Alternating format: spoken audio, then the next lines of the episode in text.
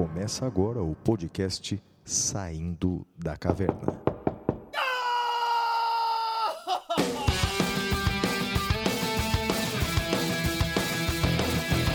Com Guilherme Madeira, Fala galera, sejam bem-vindos, sejam bem-vindas. Flávio Martins, Olá, meus amigos, muito bem-vindos, muito bem-vindas a mais um episódio Saindo da Caverna, episódio de número 26. Flávio, eu queria iniciar esse episódio dizendo que eu tomei um puxão de orelha dos meus amiguinhos lá do, do Puxadinho da Tardes, especialmente da Renata, que me corrigiu. Ah, eu dei uma informação errada no episódio passado. Eu disse para você que o, o irmão do, do Sherlock Holmes era o roteirista e, e, na verdade eu confundi de roteirista. O Mycroft ele é também o roteirista, só que é o Mark Gatiss, não é o Steven Moffat. Então corrigindo aí a informação e aí ela também me deu uma outra informação interessante. O Benedict Cumberbatch foi chamado para ser o Sherlock Holmes em 2008. E em 2008 ele estava gravando um áudio de Doctor Who Uh, e foi ali que ele fez o teste para o Sherlock e acabou dando certo. Então, corrigida a informação, o Mycroft é o Mark Gatiss e não o Steven Moffat. Flávio. O Madeira, aproveitando a sessão Erramos, né? É, também fui alertado por um dos nossos ouvintes que a gente deu uma outra informação errada. A gente disse que lá no Chile o povo participou já de um plebiscito, escolhendo a Assembleia Constituinte da próxima Constituição. O erro nosso é o seguinte, Madeira, o plebiscito ele foi suspenso por causa da pandemia.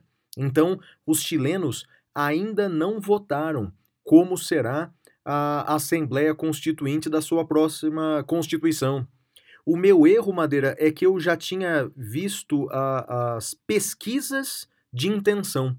Então, realmente, eu pensei que já tinham feito já o plebiscito, mas na verdade, as pesquisas de intenção mostraram que o povo chileno quer uma assembleia constituinte diferente dos políticos habituais, portanto, uma assembleia constituinte exclusiva. Bem, mas isso foi o que disse as pesquisas de intenção. O plebiscito ainda não houve. Então, Madeira, no, ple... no episódio 25, a gente errou pra caramba, hein, cara?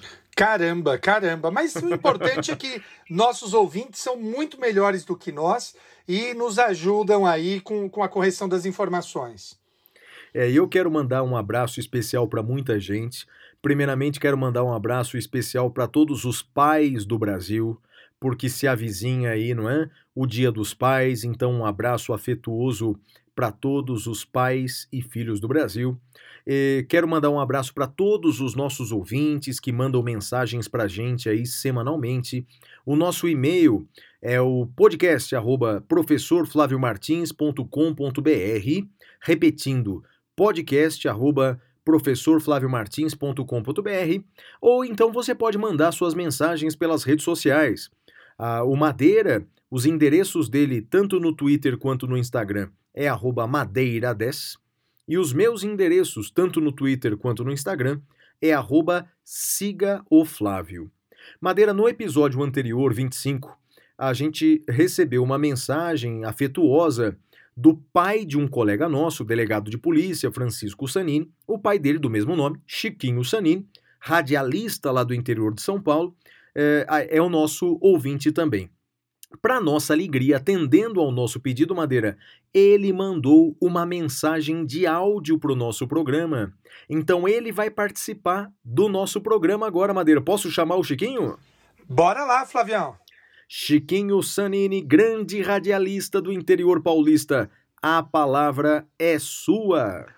Professor Flávio e professor Madeira, eu olhando vocês, eu fico com a convicção que a evolução do meu filho no contexto do direito passa muito na referência de vocês. Vocês representam a internet com sabedoria, a internet com evolução, diferentemente daquilo que falou o filósofo italiano, de que a internet deu voz aos idiotas. Ouvindo vocês, eu fico pensando com os meus botões. Efetivamente, a internet é um espaço onde você pode separar o joio do trigo. Um espaço onde você possa evoluir enquanto ser humano. Ser humano que hoje está muito ligado no ter, deixando de lado o ser. E no contexto da filosofia, eu me lembro da biografia, do excelente biografia do Dr. Saulo Ramos. E quando ele perguntado qual era a melhor maneira de você evoluir no direito, Saulo Ramos sugeriu ao iniciante: leia filosofia. Por falar em ler, eu tomo a liberdade de sugerir para os seus milhares de seguidores dois livros. O primeiro, do Miguel Nicoleles, Muito Além do Nosso Eu. O segundo, o excepcional, do professor W. Cleon Schausen, O Comunista Exposto, Desvendando o Comunismo e Restaurando a Liberdade. Vocês dão qualidade, vocês dão conteúdo à internet. Sigam em frente, continuo fã de vocês principalmente de você, professor Flávio. Que bacana, né, Madeira? Ter ouvintes tão qualificados, não apenas da área do direito, como é o caso do Chiquinho Sanini, não é legal? Muito legal, eu, eu, eu fico sempre muito, muito feliz, muito tocado do alcance do nosso podcast, Flávio. E olha, recebemos várias mensagens interessantes, Madeira. A Bruna Oliveira, ela recomendou pra gente a série Man in the High Castle, O Homem do Castelo Alto. Na verdade, essa já foi uma série que já figurou aqui no, no, no, nosso bloco Pintura Rupestre. Eu já assisti essa série toda, são três temporadas, vale a pena, tá na Amazon. E ela indicou um filme que eu não assisti, Madeira: Joias Brutas, com Adam Sandler. É, o filme está na Netflix. Ela diz que relutou bastante em assistir ao filme porque não gosta muito dos filmes do Adam Sandler. Aliás, é, é o motivo pelo qual eu também não assisti. Já assistiu Joias Brutas, Madeira? Eu comecei a ver, mas eu, eu parei, Flávio. Eu tô, tô vendo uma outra série. Uh, comecei a ver uma outra série que eu vou indicar no Pintura Rupestre. Então quer dizer que de propaganda a gente não ajudou muito o Joias Brutas, não, né, André? Não, eu não, não assisti não. porque eu não gosto muito do Adam Sandler, você assistiu um pedaço, largou. Tomara que os nossos ouvintes gostem. Olha, o João Orenstein, ele é nosso aluno do curso da Magistratura MP. Ele faz uma primeira pergunta para você, Madeira. É, ele disse assim que nas turmas de OAB você grita lá uma frase motivacional ofendendo o Tício. E, e ele pergunta se para concurso público tem alguma frase de autoajuda que você repita. Rapaz, eu nunca pensei nisso. Olha, eu acho, Flávio, que, que uh, acho que talvez a melhor frase motivacional, porque eu estudo para concurso, uh, para aqueles que, que me ouvem, é importante entender isso. Não é uma prova de 100 metros, é uma maratona. Então não adianta você estudar uma semana 12 horas por dia e na outra semana você estudar duas horas por dia. É, é um estudo que exige é, que você esteja muito focado. E não é todo dia que a gente vai estar tá motivado. Por isso, Flávio, eu digo que mais importante do que a motivação é a disciplina. Então, talvez uh, acho que a melhor frase seja uma frase para si próprio. Uh, mais um dia, uh, ou, ou, só mais um dia, ou só hoje, uh, só mais uma hora, só mais 100 páginas. Eu acho que talvez algo nesse sentido eu diria, Flávio. Show, Madeira. E ele faz uma pergunta aqui, rapaz. Parece você me perguntando isso aqui, ó. Ele diz assim: com relação ao povo ter mais participação quanto às votações, plebiscito, referendo ou qualquer outro meio de participação popular, ambos não acreditam que, em primeiro lugar, haveria necessidade da implantação, a implementação educacional quanto ao sistema constitucional e o conhecimento mínimo para, as melhores para que as melhores decisões sejam tomadas? Ou seja, antes haver uma implementação escolar desde o ensino fundamental até que isso possa ser aplicado? Pergunto porque já existe um fanatismo populacional na sua grande maioria. Então, em resumo, Madeira, pelo que eu entendi, é o seguinte: antes de ampliar a participação do povo nas decisões políticas, incrementar a educação desse povo. Acho que é mais ou menos o que você pensa, não é não?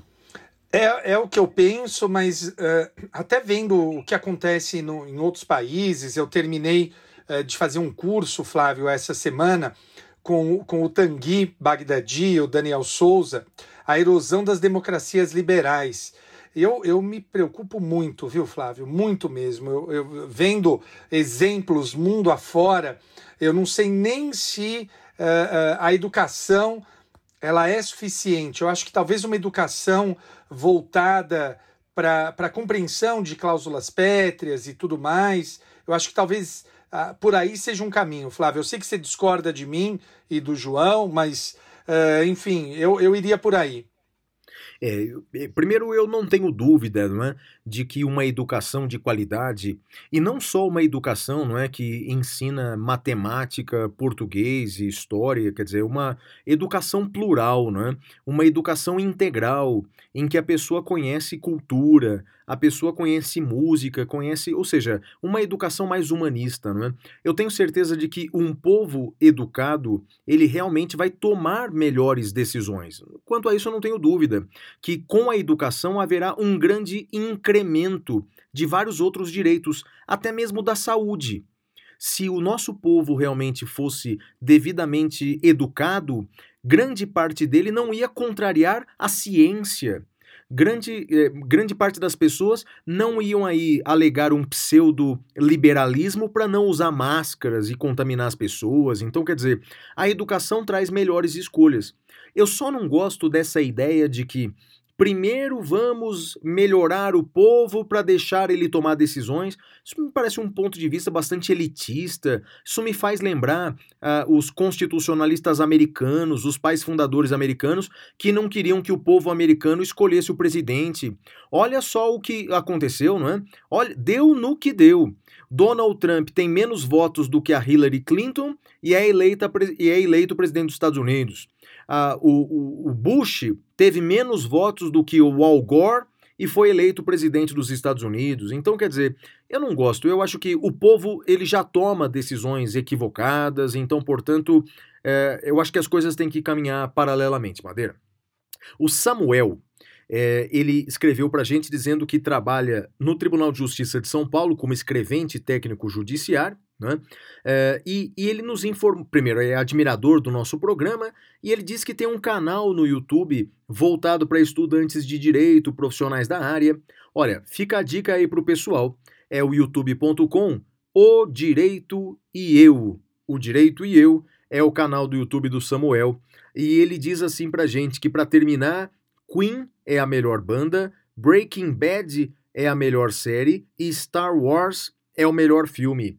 Bem, quanto ao Star Wars, eu sei que você também é fã, né, Madeira? Tanto que vai assistir no lançamento, não é isso?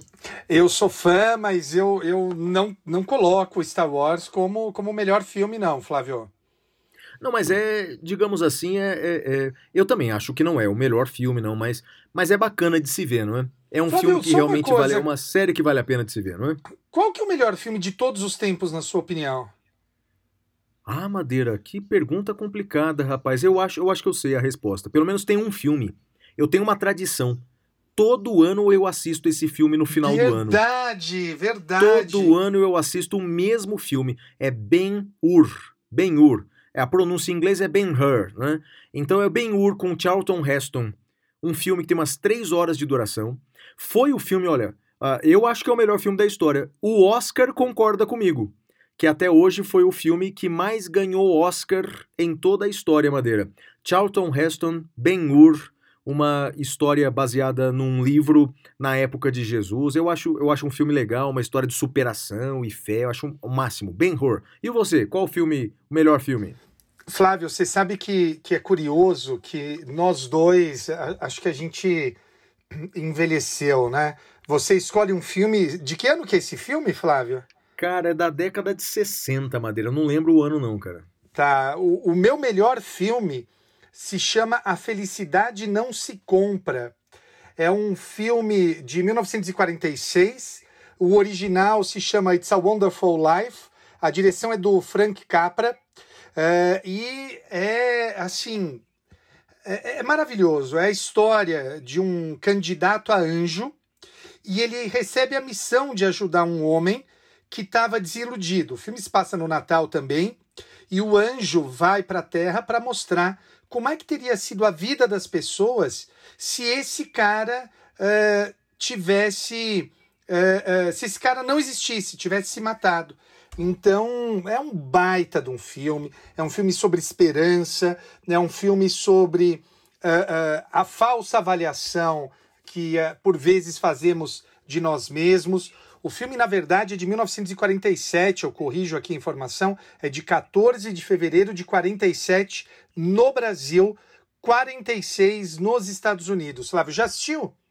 Não assisti, Madeira. A felicidade não se compra? É isso mesmo, a felicidade não, não se compra. Uh, é um filme uh, do Frank Capra e, cara, é com James Stewart.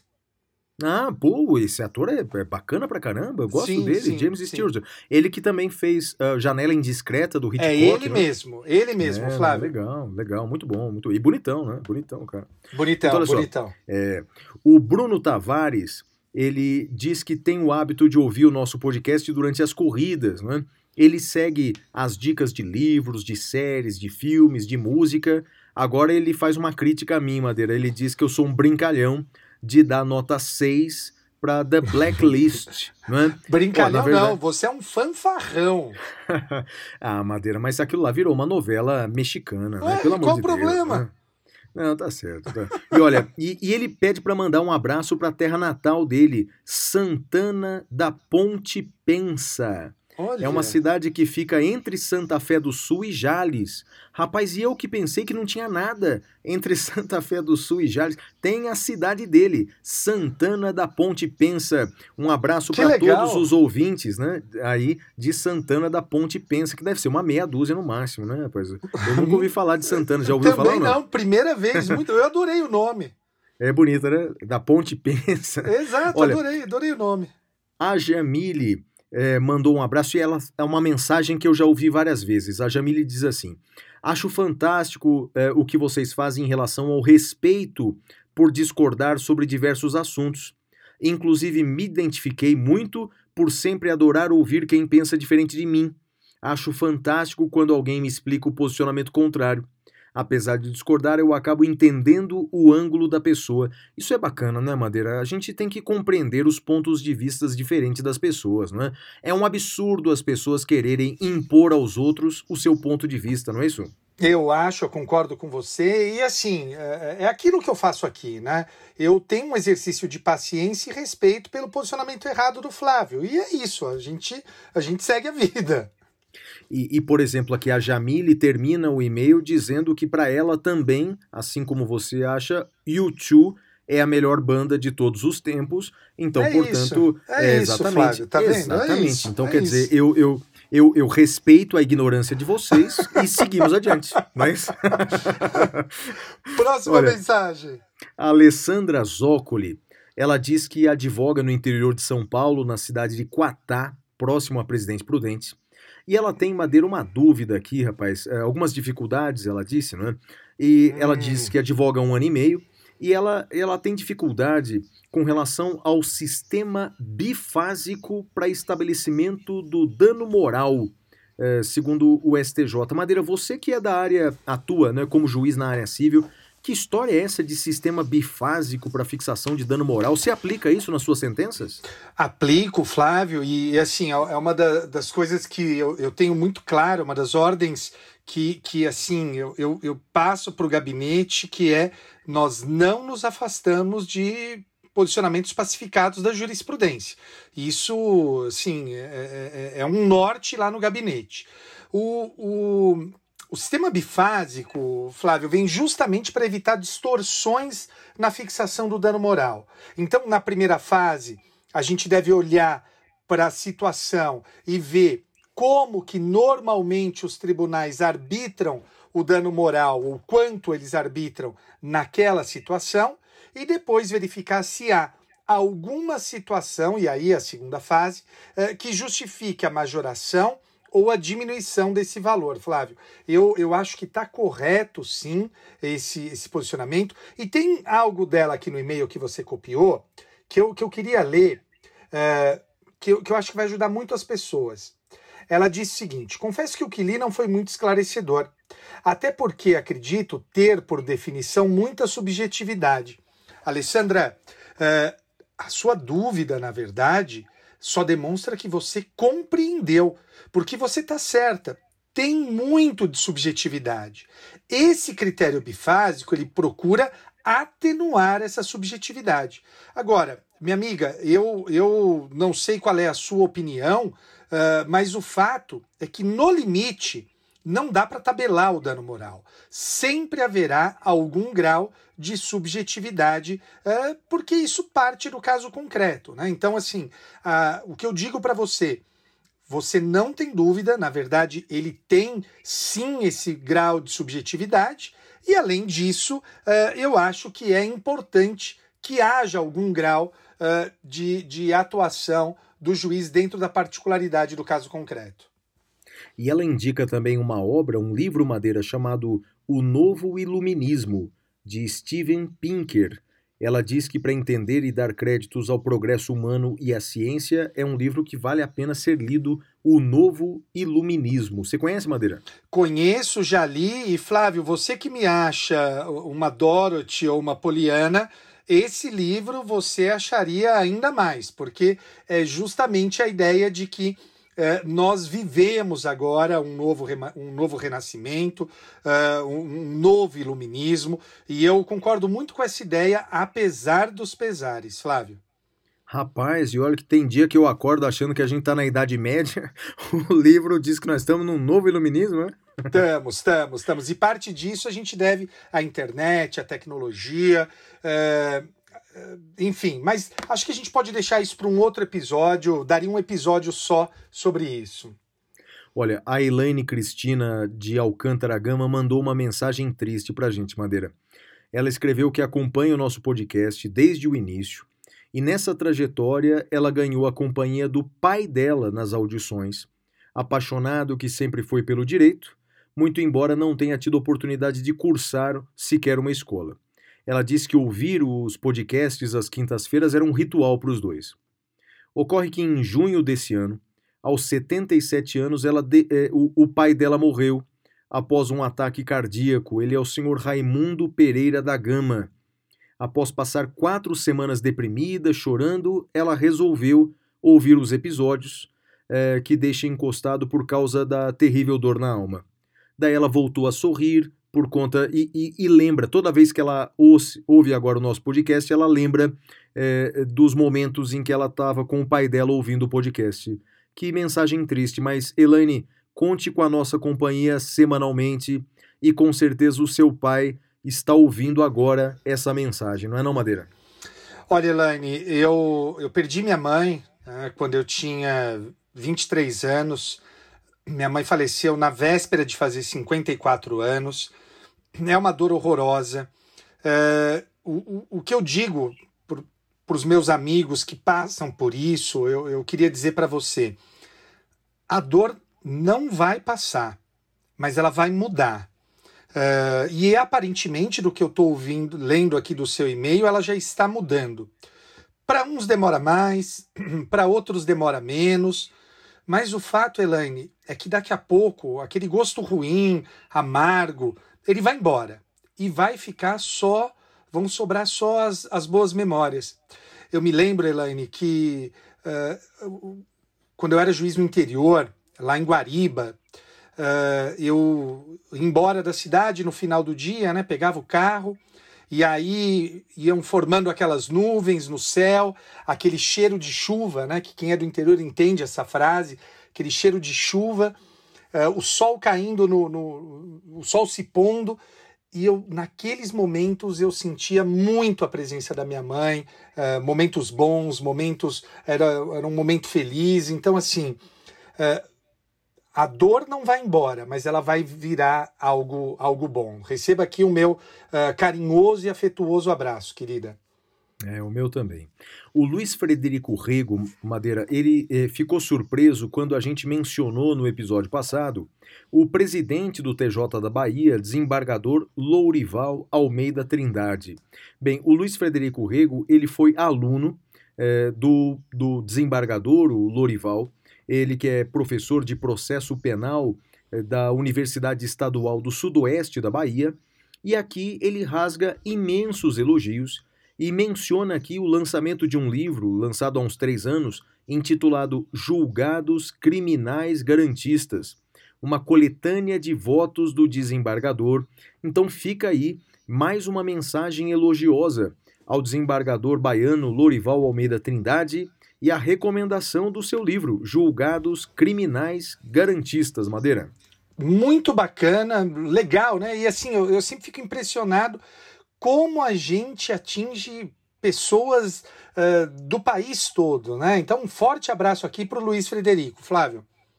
Aqui o Lucas Oliveira manda uma mensagem aqui é, é, sobre as nossas divergências culturais. Ele diz é, que chega a ser um insulto chamar YouTube de banda de rock. Ô, né? louco, que agressão. É, é, Não, e aí ele termina, Madeira, ofendendo nós dois aqui, ó. É. Olha o que ele escreve.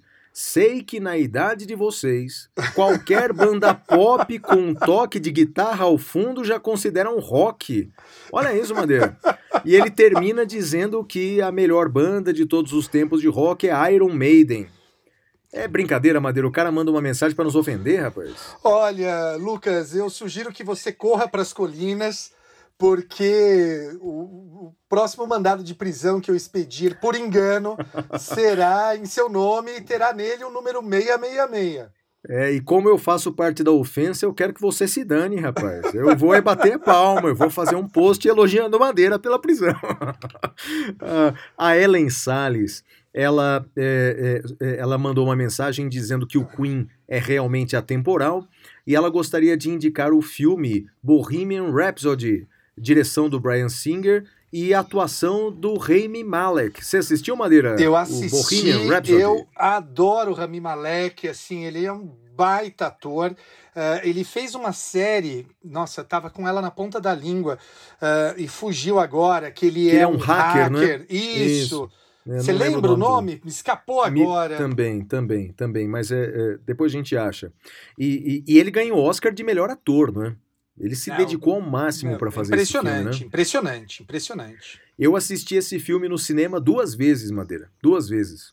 É, é demais, não é para né? tanto, Flávio. Não é para tanto. É bom, não, não, mas... veja, veja, o filme, ele como obra artística, ele não é um primor, né? Ele tem, tem, tem várias falhas de, de edição, etc. O, mas a, é que a história do Fred Mercury é demais. A história né? é demais, é demais. É isso, né? Quer dizer, eu Agora, acho que o filme na... ele ganha por causa da história do Fred Mercury. Que, aliás, o Rami Malek, você sabia que também era africano, como o Fred Mercury? Não sabia, não sabia. Ah, pois é, tem essa semelhança. O, o é Fred Mercury, ele nasceu em Zanzibar, que é um país que nem existe mais, agora eu acho que é Zâmbia. É, o Rami Malek é egípcio. É egípcio. egípcio.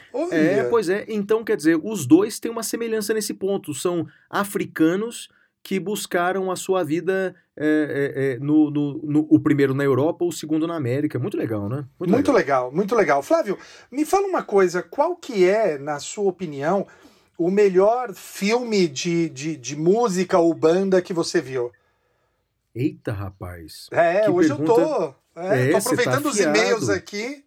Você tá fiado, rapaz. Eu não. Agora, eu já assisti vários, mas. É, o primeiro que veio sei. na sua cabeça, qual foi? Ah, não, o primeiro eu acho que é Bohemian Rhapsody mesmo, cara. Eu não. Não, é, não, não lembro. Eu assisti o do, por exemplo, do Elton John, não gostei, né? É, eu acho que é Rocketman, né? Sim, não o gostei. Blinded by the Light você gostou. Putz, é, você tem razão, é melhor. Blinded by the Light é melhor que Bohemian Rhapsody. Como filme é bem melhor. E o quase seu, qual que você acha? famosos, quase famosos. Ah, é um filme maravilhoso. Ah, você assistiu Quase Famosos? Não, me lembra do que. Como é? Ele conta a história de um, de um jornalista, um garoto que vai acompanhar uma banda de rock no ano que a banda estoura. É, putz, é maravilhoso. Ah, eu sugiro imensamente. E, e, Flávio, de novo, vamos deixar marcado o último episódio do nosso semestre. A gente vai fazer só com discussões e dicas culturais. Eu acho que a gente pode pegar ao longo desse semestre e ir marcando os quesitos. E a gente faz um episódio só para discutir isso. Verdade, boa, boa. É, tava me lembrando aqui, rapidamente, né? Você assistiu um filme em que conta a história do, do, do, do cara do Beach Boys? Sabe, o, sabe aquela banda americana, né? Beach sim, Boys, né? sim, sim. Então, tem o, o, o cara, o principal, o cara que compunha as músicas, ele ficou meio doido, cara. E uma música, é, uma banda que era para ser de músicas de praia, começou a compor umas músicas assim sofisticadas, cara. É demais, cara. Já, já, já assistiu esse filme não? Não vi, Boys? Flávio, não vi. Cara, não é vi. demais. Tanto que você sabia, por exemplo, eh, o Paul McCartney, eu sou fã do, do Paul, ele, na opinião dele, a, a música mais bonita já composta é uma música do Beach Boys, God Only Knows, não é? Já, já ouviu God Only Knows? Cara, eu acho que sim, mas não, não, não, tô, não tô lembrando. Faz o lá, lá, Nossa. lá. É, é um negócio. God only knows what I need, uh, what- é, é, o que eu faria sem você. What I, é, bem, não lembro. God only I knows. do without you. É, não lembro como era, não. Mas, bem, é God Only Knows. é- é- tem aí no Spotify ou qualquer. Tá, é coisa vou, linda, vou rapaz. procurar, vou procurar. Coisa boa. linda, coisa linda. Olha, o Felipe Fontana pergunta pra gente sobre o crime do artigo 305 do Código de Trânsito Brasileiro, que é aquela história de fugir do lugar do acidente para se eximir da responsabilidade penal e civil. Eh, ele, ele questiona acerca daquela coisa de não ser obrigado a produzir provas contra si mesmo e se esse crime seria constitucional ou não, Madeira. Já pensou sobre isso? Pensei é, é, e concordo com a decisão do Supremo. Me parece ali que é o dever de solidariedade. Eu não, não, não vejo problema nisso, Flávio. E você? É, também não, Madeira. O Supremo decidiu isso só para lembrar, não é? No recurso extraordinário 971-959. E eu me lembro como se fosse hoje, Madeira, da primeira vez que eu ouvi falar disso, né? Sobre a inconstitucionalidade desse artigo. Foi em 98. 98. Nossa, Eu morava no 98. interior- Eu, Pois é. Eu, eu morava. na- Você nem tinha no- nascido, é. Eu tava no colegial. Sei. Eu morava no interior, cara, e eu viajei para São Paulo, capital, para assistir uma palestra, sabe de quem? De quem?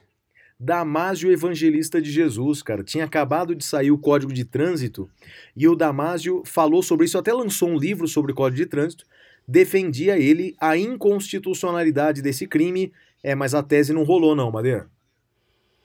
Não rolou e eu concordo com, com o Supremo nesse ponto.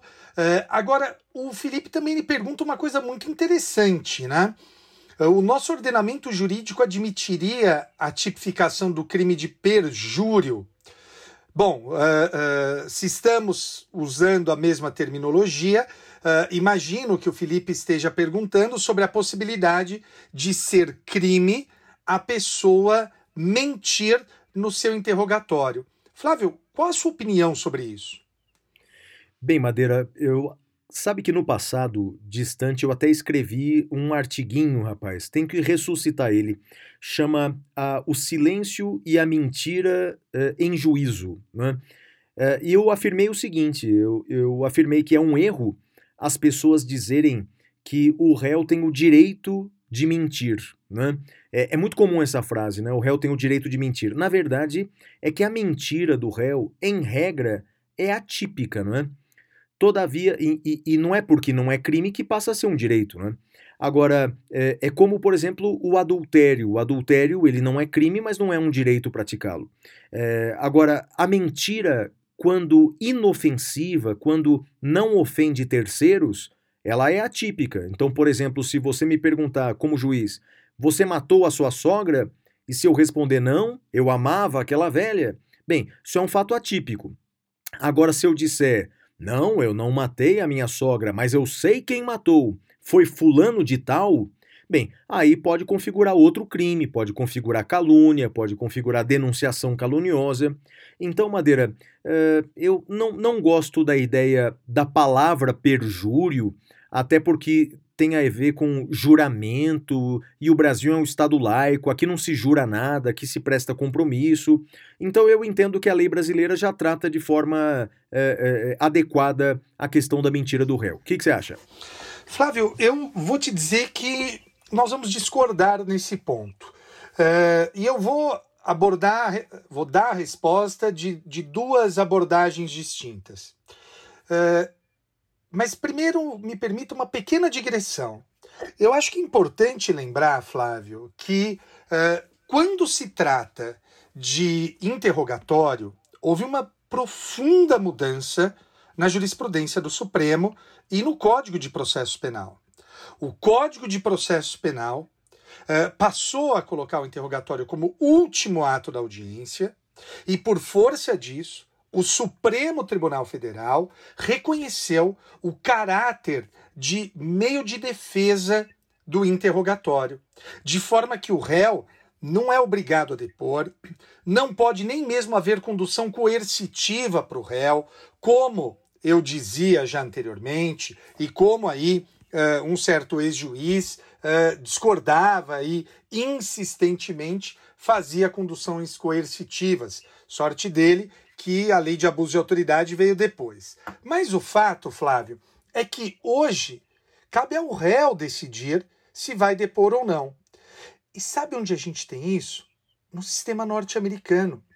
Houve aí uma aproximação muito grande com o sistema norte-americano. Então, o que me parece, Flávio, é o seguinte: hoje, uh, o réu, ele, dadas todas essas características do interrogatório, se ele mentir no interrogatório, realmente não é crime. Mas o juiz pode valorar de maneira negativa isso na dosimetria da pena, ainda que não seja crime. Ele pode valorar isso negativamente na dosimetria da pena. Nós temos esse tipo de discussão na Itália e nós temos esse tipo de discussão na Alemanha. Agora, de lege ferenda, ou seja, como proposta de mudança legislativa, eu não acho absurdo a ideia de que o legislador tipifique o crime de perjúrio. Flávio, eu acho que é algo que nós. Uh, eu não sou a prioristicamente contra, uh, é algo que eu gostaria de uh, maiores debates e maiores discussões sobre isso. Legal, Madeira. O Diógenes Moraes, ele dá uma dica pra gente que ele conheceu no canal do YouTube Sessão Comentada de Caio de Aquino. Ele diz que há um site na internet em que você pode alugar filmes que não estão aí nas plataformas convencionais uma plataforma chamada justwatch.com/br. Confesso que eu não conheço não, Madeira. Já ouviu falar? Não ouvi falar, Flávio, primeira vez. Né? Não, vamos dar uma olhadinha. Obrigado pela dica, Diógenes. E o Marcos Blau, é, lá de Sinop, no Mato Grosso, ele manda aqui uma mensagem pra gente. É, ele alertou que o, o, o plebiscito no Chile não aconteceu. E sobre dicas culturais, ele disse que nem Friends nem How I Met Your Mother são boas. Boa mesmo é The Office, ele disse, Madeira. Você gosta de The Office, né? Eu adoro The Office, eu adoro Michael Scott, é uma das minhas séries preferidas, Flávio. Madeira, sabe que na minha cabeça vai se formando meio um quebra-cabeças, assim, não é? Você só gosta de séries bobas, cara. É, eu acho que você é meio bobo mesmo, cara. Cara, The Office é um negócio sem graça, cara. É que você não tem eh, alcance, Flávio. É uma série inglesa, é um humor refinado. Refinado, Madeira, é um negócio grosseiro, cara. Pô, Imagina, grosseiro, cara. A, a, série, diferente do que muita gente pensa, ela não ri das minorias, ela ri do opressor, cara. É, é uma série maravilhosa. Eu vou, vou, vou dar uma chance novamente para ela, vou ver se eu consigo assistir mais algum episódio, Madeira, mas eu confesso que eu não gostei. Bem, mas ó, Madeira, um abraço para todos os nossos ouvintes. Pode apresentar o próximo bloco. Bom, encerrado esse primeiro bloco, vamos para o próximo bloco, que é o Notícias da Caverna. Até já!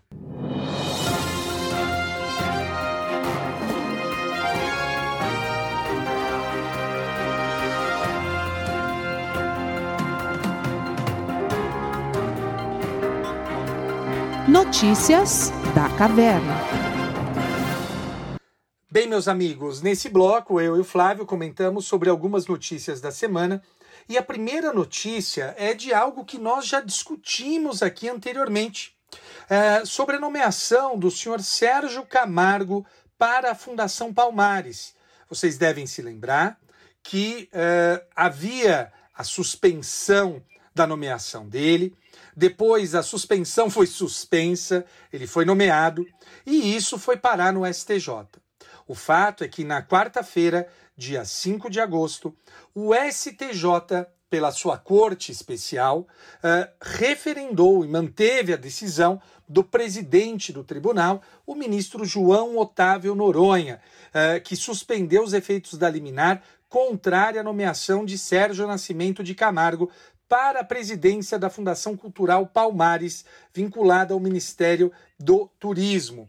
É uma questão super controversa, lembrando que uh, o, o senhor Sérgio Camargo ele é acusado por várias pessoas do movimento negro de atuar contrariamente ao movimento negro, uh, de, de negar o racismo. Então, dizem aí que seria algo incompatível com, com uh, a natureza do cargo. O STJ manteve a nomeação, dizendo que se trata de uma livre escolha uh, do, do ministro e do presidente da República. Flávio. É, Madeira. Olha, a minha notícia da caverna, a primeira notícia é a seguinte: o humorista Gustavo Mendes, ele foi processado, Madeira, por um espectador de um dos seus shows, é, na, no qual ele fazia várias piadas sobre o presidente da República. Houve um entrevero entre ele e esse espectador, e esse espectador ajuizou uma ação contra o humorista. Bem, é, na primeira instância, o humorista ganhou essa ação, o juiz julgou procedente, improcedente essa ação. É, o juiz Renzo Giacomo Ronchi é, considerou que o Gustavo, o artista, reagiu às provocações do espectador e decidiu o seguinte: uma coisa que a gente já falou aqui outras vezes. A sátira ainda que ácida, deve ser protegida, porque no fundo é a liberdade, é de liberdade de expressão que se está cuidando. Então, quer dizer, é, eu, eu tenho dito isso em outros episódios também, não é, Madeira? Que no caso da liberdade artística, é, é, a amplitude dela é até maior do que a liberdade de expressão, porque a arte, em regra, ela é feita para mexer com as emoções mesmo, para chocar, não é? Por isso que aquela caricatura do presidente da República pintando um símbolo nazista, bem, aquilo não pode ser considerado crime. É óbvio que aquilo é uma provocação, é óbvio que aquilo incomoda, mas a arte tem esse papel de incomodar. Portanto, eis aí mais um tema: liberdade de expressão, liberdade artística, sendo julgado pelo judiciário brasileiro. Madeira, sua próxima notícia. Muito bem, Flávio. A próxima notícia é uma notícia que ao mesmo tempo ela gera alguma esperança, mas ela também deveria causar indignação. O Supremo Tribunal Federal confirmou a restrição a operações policiais em comunidades do Rio de Janeiro durante a pandemia. Em sessão virtual, o plenário referendou a tutela provisória deferida pelo ministro Edson Fachin, que limita as operações aos casos excepcionais o ministro Edson Fachin suspendeu a realização de incursões policiais em comunidades do Rio de Janeiro, enquanto perdurar o estado de calamidade pública decorrentes da pandemia da Covid-19. As operações são restritas aos casos excepcionais e deverão ser informadas e acompanhadas pelo MP estadual. A decisão foi tomada por maioria de votos. Agora, Flávio, o ouvinte pode estar pensando: nossa, mas uh, o que teria de ruim nessa, nessa notícia? Flávio, o que tem de ruim nessa notícia é um número que eu queria dar: 70%. Você sabe o que é esse número, Flávio? Claro, 70% do que, Madeira? Flávio, 70% é o número de diminuição das mortes causadas por agentes de Estado no Rio de Janeiro desde que o Supremo deferiu essa liminar. Eu vou ser mais claro.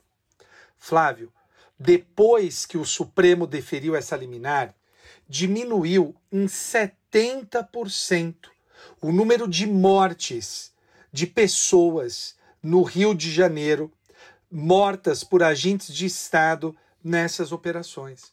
Então, olha só o que significa dizer que essa liminar salvou vidas.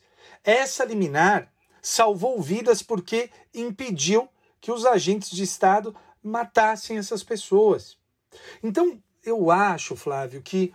Uh, e aqui eu queria pedir para você que discorda da gente, que, que, que tem outra visão do direito, que refletisse por alguns segundos. Eu, eu me lembro, Flávio, quando eu comecei a me chocar com, com algumas coisas na, na, na internet, foi quando eu publiquei uma foto de um cartaz de uma escola numa dessas comunidades e ela colocou um cartaz em cima da escola dizendo assim: não atire, escola. E aí, muitos alunos vieram escrever no meu post dizendo que aquilo era uma tática de traficantes para se esconderem naquele lugar. Veja, não havia nada na notícia que indicasse aquilo. Era criação da imaginação dessas pessoas. Então, eu, eu queria que vocês pensassem. E eu queria citar aqui, Flávio, um, um dos maiores geógrafos que o Brasil já teve, que é o Azib Absaber, falecido já. E ele disse uma vez, ele foi, uh, uh, o Fernando Henrique Cardoso foi um dos alunos dele. Uh, e ele disse, criticando o aluno, ele disse para o presidente Fernando Henrique: você nunca se esqueça que você teve sorte de ter nascido onde nasceu. Flávio, por, uh, uh, por pior que possa ter sido a minha condição, a sua condição, nós tivemos sorte de não ter nascido numa comunidade. Porque se tivéssemos nascido lá, olha só a quantidade de mortes que ocorrem tiros de helicópteros nas escolas. Então, eu queria que você que me ouve e que entende que o direito penal tem outra função e, e, aquela ideia de tem que matar mesmo, tem que ser duro, tem que ser firme, eu queria que você pensasse. Já pensou se você morasse nesse lugar e seu filho estudasse nessas escolas? Eu acho que a gente tem que transferir a empatia, Flávio, principalmente e também para essas pessoas, para essas pessoas que morrem nas comunidades. O que, que, você acha, Flávio? É, Madeira, que lamentável, não é, rapaz? É, é, se a gente comentar essa decisão do Supremo em qualquer país civilizado, eles não vão acreditar, né? Eles não vão acreditar a que ponto chegou a ausência do Estado em algumas uh, uh, situações, em algumas regiões mais pobres desse país. Não é?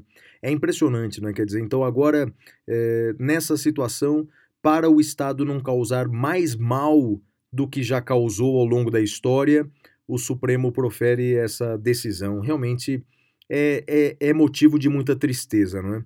A única alegria é o fato que vai morrer menos gente, não é? O que é muito importante, evidentemente mas é quase uma decretação de falência do Estado social brasileiro, não é? Que pena, não é? A gente não consegue impedir a morte por causa de uma pandemia, e o único jeito de impedir a morte pelas mãos do Estado é impedir que o Estado vá até lá. É muito triste, Madeira. Muito Eu daria mesmo. a mesma decisão, viu, Flávio? Eu ratificaria eliminar.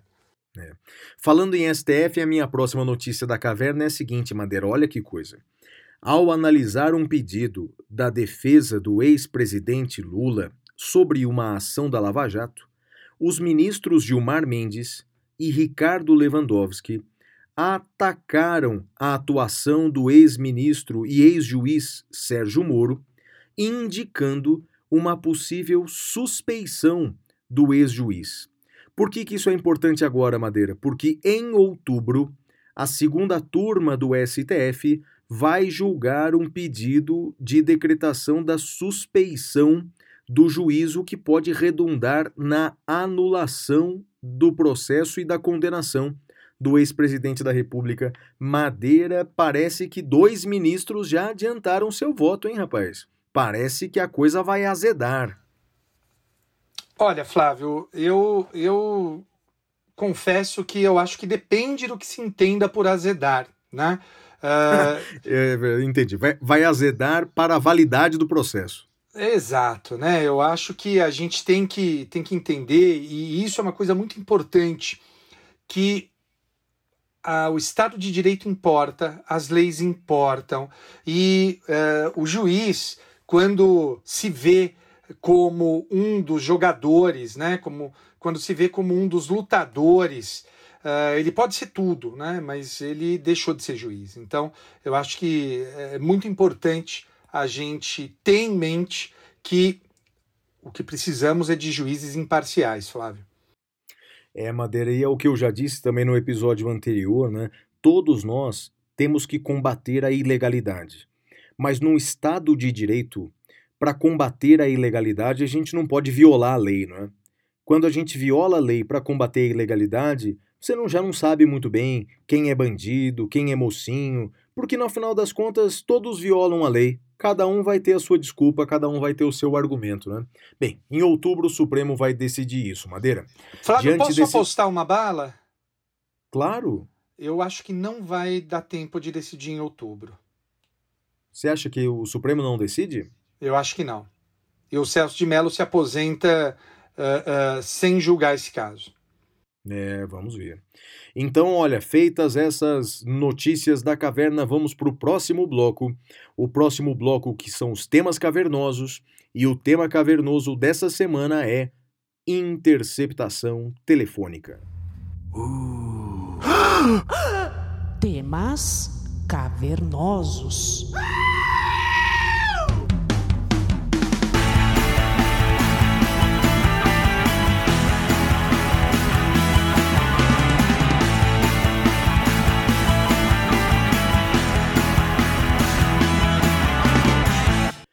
Madeira, eu tenho certeza que você gosta de falar ao telefone, eu também gosto de falar muito ao telefone.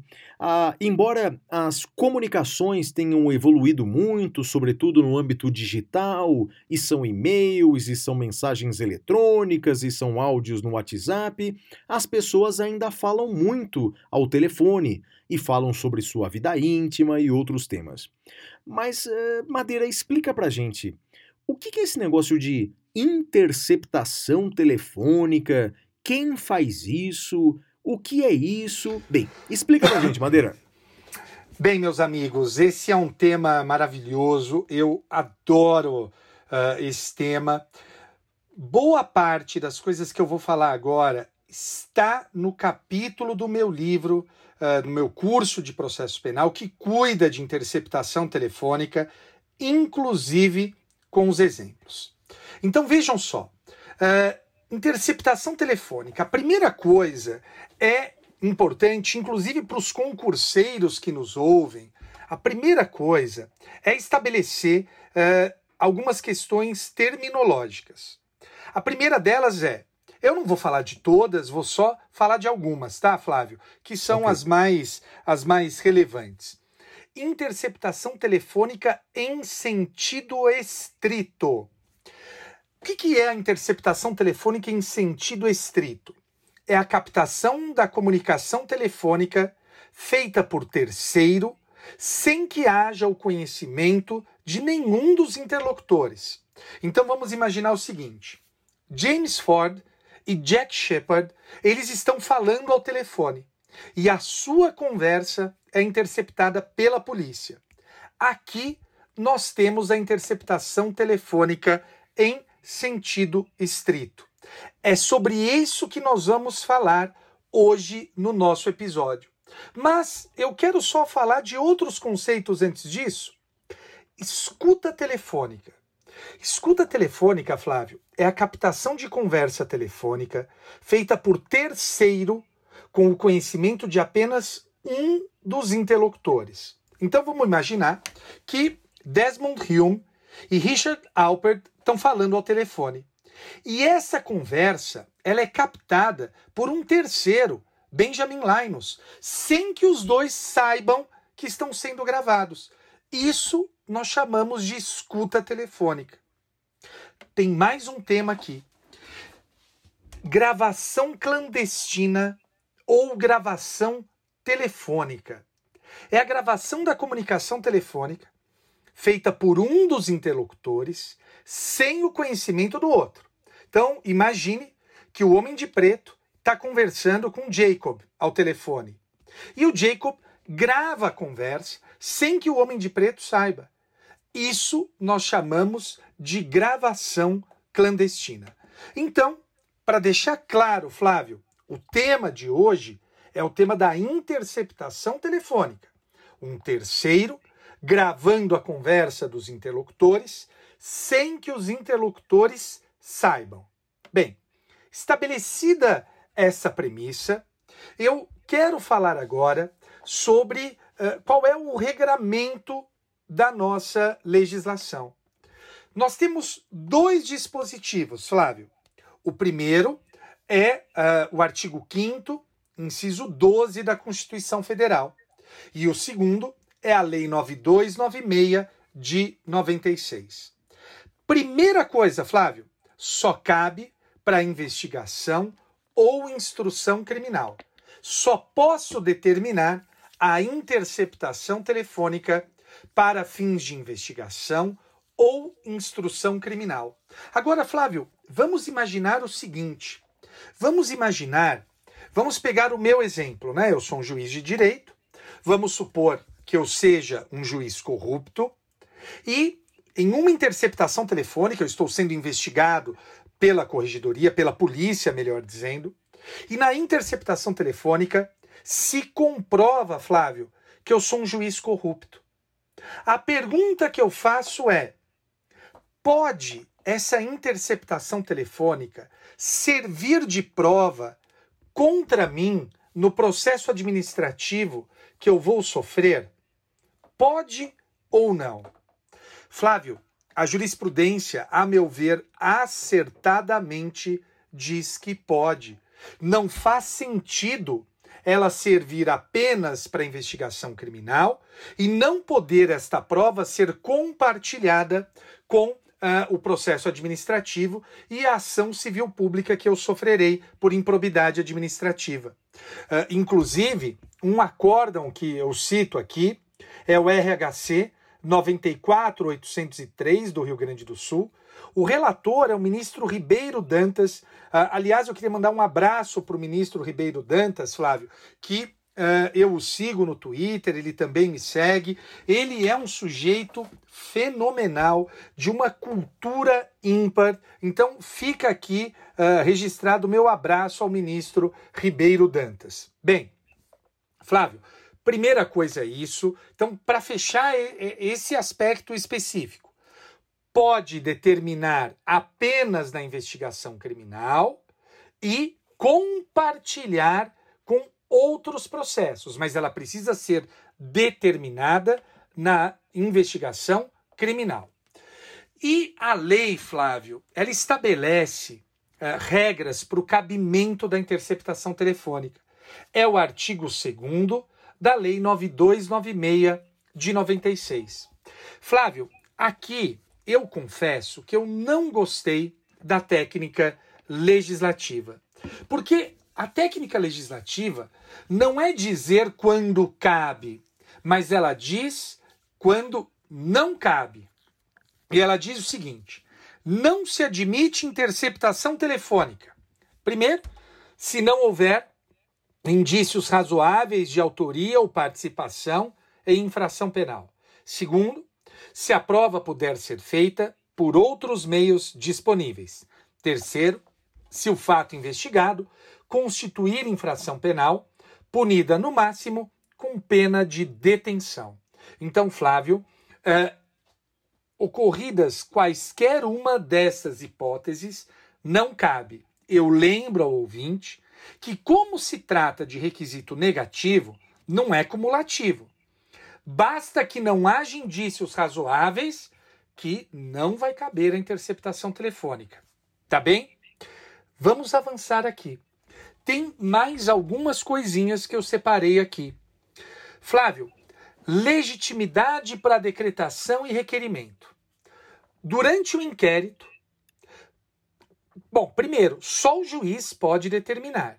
Durante o inquérito, ele faz isso de ofício, ou a requerimento da autoridade policial ou do MP, e durante a ação penal, o juiz de ofício ou a requerimento do MP. Qual é o grande problema que me parece aqui, Flávio? É a atuação do juiz de ofício. É, nós temos aí uh, graves questionamentos sobre o sistema acusatório, se isso violaria ou não o sistema acusatório, mas o fato é que a jurisprudência, pelo menos no pré-pacote anticrime, ela admite que haja uh, atuação probatória de ofício do juiz. Até mesmo o ministro Marco Aurélio admite isso, Flávio. E eu quero falar sobre mais duas coisas. Prazo da interceptação telefônica está lá no artigo 5. A lei diz o seguinte: uh, o prazo não pode exceder a 15 dias, renovável por igual período. A grande questão é Quantas renovações podem existir, meu amigo Flávio? A jurisprudência diz que pode haver tantas renovações quantas forem necessárias, desde que, desde que, desde que haja motivação, fundamentação idônea por parte do juiz. Se o juiz uh, fundamentar pode haver tranquilamente esta prorrogação. Agora, Flávio, a última questão é de uma palavra que eu adoro. Você já ouviu falar, certamente, serendipidade, Flávio. Já ouviu falar nessa, nesse, nessa palavra? Já ouvi falar. A primeira vez que eu ouvi falar Madeira foi nas palavras, na, na voz do saudoso Luiz Flávio Gomes. Exatamente. Serendipidade, serendipidade vem do inglês serendipity. Você sabe literalmente qual é a tradução de serendipity? Não, qual é? Descoberta feliz. Meu amigo, imagina, tá, nós estamos no frio, né? Já já está quase acabando o frio, mas imagina que você no começo do inverno foi pegar um casaco de frio, enfiou a mão no bolso e encontrou cinco reais. Cara, isso é serendipidade. Você encontrou aquilo que você não estava procurando. Vamos jogar isso para o processo penal? Determinada interceptação telefônica por tráfico de drogas. No meio da interceptação, se descobre um outro crime. Pode ser usada a interceptação para uh, como prova deste outro crime? Flávio, você sabe que no início eu era posição minoritária sobre este tema e depois a coisa mudou. Hoje eu sou uh, posição majoritária. Eu sempre sustentei que se houvesse uh, a quebra legítima da privacidade, não haveria motivo algum para restrição. E antigamente, para não se admitir a prova, melhor dizendo, e antigamente a, a posição do Supremo e do STJ era: olha, uh, só pode ser usada a prova se houver conexão com o fato investigado. E agora, Flávio, não é mais assim. Agora, uh, tem até uma expressão nova trazida pelo ministro Alexandre de Moraes que se chama crime achado ou seja, o crime achado durante a interceptação. E este crime pode ser investigado, eh, pode ser usada essa prova, desde que, aliás, desde que nada, tendo havido a quebra legítima da privacidade, pode ser utilizada. Acabou vingando, pelo menos uh, o que nós temos até o momento, essa minha posição. Há uma ou outra decisão isolada, uh, uh, o pessoal critica muito a chamada Fishing Expedition, né? Mas aí não é uma quebra legítima de privacidade. Então, Flávio, em resumo, uh, serendipidade pode ser usada à prova independentemente de conexão com o fato investigado. Flávio. Legal, Madeira. E me diga uma coisa: todos esses temas que você explicou pra gente, todos eles estão lá no seu livro? Fala um pouquinho sobre o seu livro pra gente. Ah, então sim, Flávio. Olha, nesse ano de 2020 eu trouxe uma novidade eu comecei a escrever sobre uh, leis processuais penais especiais. Então, uma delas é a lei da interceptação telefônica, tá lá. E queria agradecer, uh, sobraram muito poucos exemplares uh, dessa nova edição, acho que tem 200 ou 300 só. Queria agradecer a todo mundo pelo engajamento. Flávio. Não, legal, Madeira. Você, o seu livro é citado por todo mundo, rapaz, até pelo presidente Jair Bolsonaro, né? Como nós falamos no episódio anterior, não é isso? É isso, é isso. Ele acabou sendo citado de maneira indireta pelo presidente naquela, uh, naquela acho que é uma ADI, né, lá no Supremo. E se você ouvinte tiver qualquer dúvida sobre interceptação telefônica, manda para o nosso e-mail que no próximo episódio a gente responde. Esse foi o bloco é, tema cavernoso da semana e vamos agora para o nosso bloco destinado às dicas culturais. Vamos ao pintura rupestre. Até já!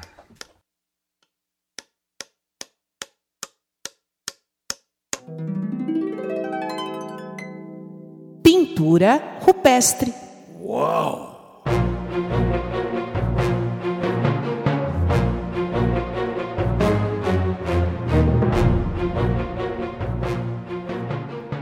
Bem, Madeira, a minha dica cultural da semana, rapaz, é uma dica em que eu estou muito contente.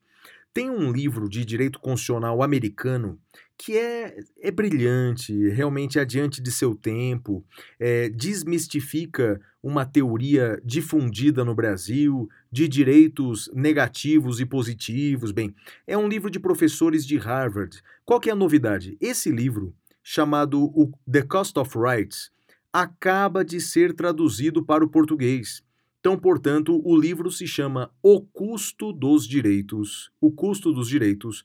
Os autores são Stephen Holmes e Cass Sunstein, professor da, professores da Universidade de Harvard. É, o livro custa madeira na Amazon R$ 34,57 e o e-book R$ 26,00. Então, olha, vale a pena. É um livro de vanguarda do direito constitucional se chama O Custo dos Direitos, Madeira. E qual que é a sua dica cultural? Flávio, a minha dica cultural é do seriado Fringe. Fringe. Ele está na Globoplay agora. É, é um dos seriados que eu mais adoro na minha vida. É, eu tenho até uma tatuagem. Uma das minhas tatuagens, para quem não sabe, eu tenho algumas tatuagens. E uma das minhas tatuagens, Flávio, é por conta desse, desse seriado. Eu tenho uma tulipa branca na, na minha panturrilha. E essa, essa tatuagem ela tem um significado muito especial para mim e para a série. Eu não vou revelar o significado, mas saiba que, assim, eu, sei que a Bic Miller, que é um perfil muito bacana do Twitter, a Bic também tem uma tatuagem de tulipa branca. A tulipa branca tem um papel muito importante uh, na série para um dos personagens, um dos queridos personagens, e para mim também ela foi muito importante. Flávio, seriado Fringe Fronteiras. Legal, Madeira, legal. Sabe que eu não conheço a, a série, não. Vale a pena começar? Cara, assista, ela tá, tá inteira lá. Eu, eu não sei nem como falar dessa série sem dar uh, spoiler, mas, cara, vai na minha, que é sucesso, Flávio. Vou sim, Madeira, vou sim.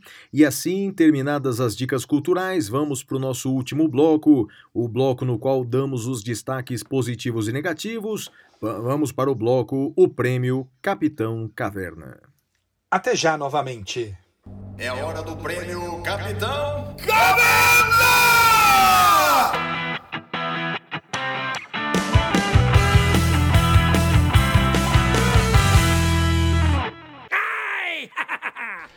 Bem, meus amigos, esse é o bloco em que eu e o Flávio discutimos, dando os, os, os destaques negativos e os destaques positivos. E eu queria dar como destaque positivo. É, queria falar um pouquinho sobre a arrogância, né? Arrogância é algo que nós devemos evitar. Uh, eu sei que às vezes a gente se acha uh, sabichão, né? A gente estudou muito um tema, ou a gente fez a vida inteira aquilo de uma determinada forma. Então eu entendo esse, esse sentimento. Mas é aquilo, né? Quando a gente acha que a gente sabe muito, vem a vida e mostra que a gente não sabia era nada, Flávio. Então, uh, eu, meu destaque negativo é para a arrogância, Flávio. Olha, Madeira, que coincidência, rapaz. O, o meu destaque negativo é muito semelhante ao seu. Essa semana teve uma autoridade importante do judiciário brasileiro que, numa, num evento da OAB, né, é, estou me referindo ao presidente do STJ, é, ele chamou os críticos da sua decisão no caso Queiroz, aquela decisão em que ele concedeu prisão domiciliar para Fabrício Queiroz e a sua esposa que estava foragida. Ele se referiu aos críticos da decisão como analfabetos. Né? Abre aspas, ele disse: esses analfabetos jornalistas que mal saem, sabem versar uma palavra sobre direito criticam decisões cujos fundamentos não leram. Bem, é curioso que essa mesma ofensa foi dada por um outro membro do judiciário que se recusou a usar máscaras, chamou o guarda municipal de analfabeto. Bem, é, é uma pena esse sentimento de superioridade ou pseudo-superioridade das pessoas. De fato, nós somos sempre eternos aprendizes e quando você ofende uma pessoa dessa maneira, na, saiba que, na verdade, nós estamos sabendo mais sobre você do que de fato da pessoa ofendida. Aliás, como dizia Freud. Né? Então, portanto, para você, com esse sentimento de arrogância e superioridade, cresça, amadureça e saia dessa sua bolha de mediocridade. Agora, Madeira, qual que é seu destaque positivo? Flávio, meu destaque positivo vai para as pessoas que trabalham comigo diretamente lá no, no, no gabinete. Eu queria mandar um abraço para Cris, para o Rafa, uh, ah, para o Lucas, porque o fato, Flávio, é que assim ninguém se faz sozinho, né? Uh, um dos motivos pelos quais eu consigo uh, fazer tanta coisa e produzir tanto é porque eu tenho gente muito bacana ao meu lado, que trabalha bem, que, que me dá paz para trabalhar. Então, assim, eu, eu não conseguiria fazer tudo o que eu faço se não fosse a ajuda desses meus colegas de trabalho. Então, uh, na pessoa deles, eu dou meu destaque positivo para todos os funcionários públicos que trabalham uh, bem, que, que são corretos. E, e, Flávio, eu sei que a gente tem exemplos ruins, uh, né, os exemplos ruins pipocam, mas a imensa maioria dos funcionários públicos, sejam eles quais forem, é composta de gente decente, de gente trabalhadora. Uh, é como eu digo, os bons são maioria, Flávio. Então, para eles, o meu destaque positivo. E o seu? o, meu, o meu destaque positivo, Madeira, vai curiosamente para decisões uh, judiciais que se espalham por todo o país no tema liberdade de expressão. Bem, isso por, por conta de dois uh, fatores. Não é? É, muitos jornalistas e artistas estão sendo perseguidos pelas pessoas retratadas e o judiciário tem de forma muito clara e veemente é, resguardando a liberdade artística, resguardando a liberdade de expressão. E do outro lado, pessoas que usam dessa liberdade de expressão com o claro objetivo de ofender, de atacar. Bem, o Poder Judiciário também está reprimindo esses discursos de ódio, esses crimes contra a honra, condenando esses, essas pessoas por danos morais. Então, quer dizer, se as pessoas não aprendem pelo amor, elas aprenderão pela dor, pela lesão que ocorre ao seu bolso. Então, quer dizer, se a internet, principalmente, era uma aparente terra de ninguém, de ofensas multilaterais, essas decisões do poder judiciário, elas vão realmente colocando as coisas em seu devido lugar. Não tem como se ensinar bons modos para muitas pessoas, talvez as decisões judiciais sirvam para coibir esses atos. Então, para você, juiz de direito, para você, juíza de direito, continue nesse seu trabalho. Você é um papel, você exerce um papel importante para a tutela da liberdade de expressão, da liberdade artística, mas também para a preservação da honra e da intimidade das pessoas. Para vocês, meu destaque positivo, Madeira. É isso aí, Flavião, e com isso encerramos mais um episódio do Saindo da Caverna. Eu queria mandar um abraço pro meu pai, pra minha mãe e para você. E para Xuxa, nossa querida Xuxa, um beijo para você. Tchau, tchau. Tchau.